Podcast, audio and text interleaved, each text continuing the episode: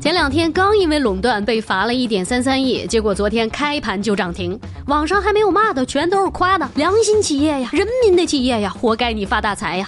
这是什么情况？感受感 B B，我是八万，欢迎订阅关注。凭什么？退烧药不是随便吃的，像我家里老人有高血压，给他备药布洛芬就不合适了，因为非甾类抗炎药呢，有可能会引起血压上升。相对来讲，对乙酰氨基酚片吃起来就更安全一些。对乙酰氨基酚是不是觉得特别别嘴啊？没关系啊，它还有一个更短、更好记的名字，叫普热西痛。这个药呢，不仅能在发烧的时候给你降温，甚至能在你没发烧的时候让你心里很暖和。怎么做到的？因为它便宜啊！便宜到什么程度呢？两块钱二十片。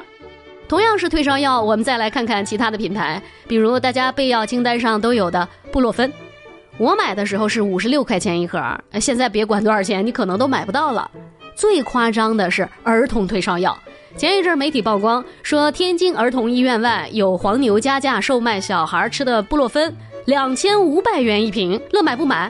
而正常情况下，在药店里买一瓶布洛芬悬液也就是二三十块钱，翻了一百多倍呀！但这是给孩子买。没办法，你别说翻一百倍，你往爹妈心头攮刀子，他也会买呀。所以在这种时候，突然有一种退烧药两块钱二十片，你会非常震惊。怎么可能呢？这年头两块钱能干啥呀？这药能吃吗？这药敢吃吗？那么作为一个东北人，我可以很负责的告诉大家，我从小到大感冒发烧吃退烧药，吃的都是普热息痛大白片儿。咽不下去的时候，卡在嗓子眼还挺苦。包装看起来呢非常简陋，一撕就开的那种塑料袋儿，两片儿一小袋儿，歘一半，没有包装盒，很符合我们东北人的性格特征啊，简单直给，非常实在。那根据网上公开的信息，如果你现在人在沈阳，就完全不会有买不到退烧药的困扰。全市一百多家连锁药店，二十四小时营业，每人限购一板，一百二十片，二十片两块钱。网上买的话，有的地方能下单，有的地方买不到。大家可以根据自己的实际情况来看。那这是什么连锁药店呢？东北制药旗下的药店，也就是两块钱二十片退烧药的生产厂家。它成立了七十五年，其中五十年呢就是在生产普热西痛。这么多年过去了，几乎没有涨过价。当这条新闻出来的时候，可想而知舆论是什么样的反应。东北人能处啊，业界良心呐！紧接着，呢这股暖流在资本市场掀起了美妙的化学反应，东北制药开盘即涨停。对比生产莲花清瘟胶囊的以岭药业几近跌停，网友们纷纷感慨：谁说情怀不能当饭吃呢？这样的企业市值怎么才一百多亿啊？这样的企业才应该发大财嘛！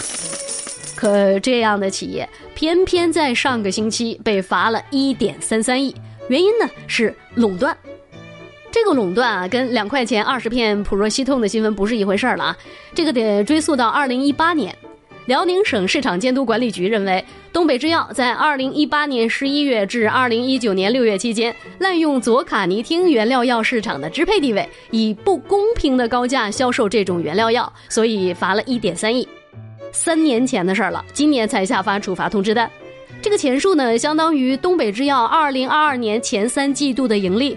就相当于企业今年白干了，而处罚下达的时间正好赶上两块钱二十片平价药上热搜这个节骨眼上，也就难免让人犯嘀咕了：莫非是因为这个药卖的不够贵，动了谁的蛋糕了吗？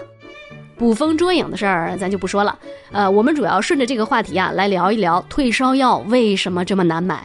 其实不仅仅在中国，这个是全世界共同面临的病毒，全球的退烧药都出现了短缺情况。根据媒体报道，近的有韩国，远的有美国、加拿大以及英国等欧洲国家，甚至一些此前很少传出退烧药短缺的国家，像以色列呀、土耳其呀，也没有药了。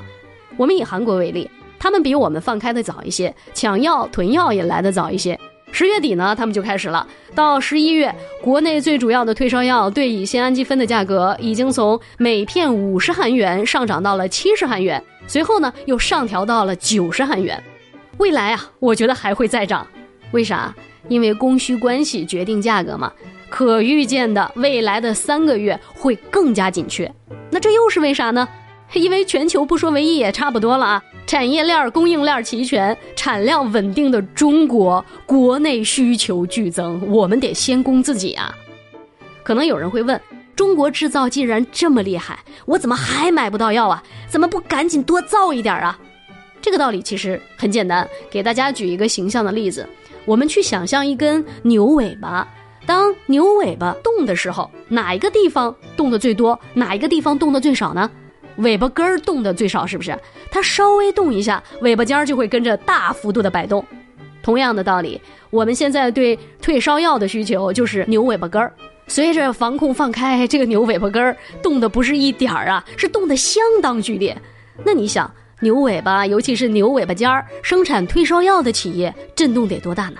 产业链调整没有我们想象的那么快，所以短期内药包括口罩一定是不够的。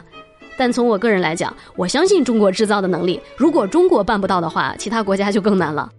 不过这里边还有一个问题啊，中国的制造企业确实很厉害，但是中国的制造企业也得挣钱呐，他也有工人要养，他也有税收要交。换句话说，鼓励企业大干特干的动力，咱说的直白点你得有钱赚。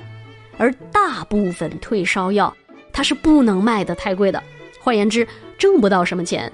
那么这种时候，企业的生产积极性可能就没有那么高了。我有时间，为什么不去生产更能赚钱的药呢？我为什么费劲巴力的做退烧药，让黄牛去挣钱呢？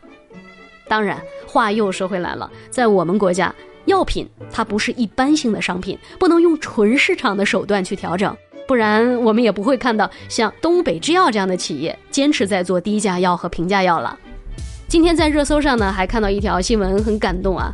说湖北武汉一个药店的老板把四十盒退烧药打开，一板儿剪成几段，按照每个人三天的药量平均分开，免费送给居民，就觉得心里很温暖哈。是有人囤药，有人跑到偏远的地区去买药回来加价卖，但也有人自掏腰包给大家吃定心丸嘛。不管什么时候，善良是最温柔也最强悍的力量。敢说敢逼逼，我是八万，我们下期再见，拜了个拜。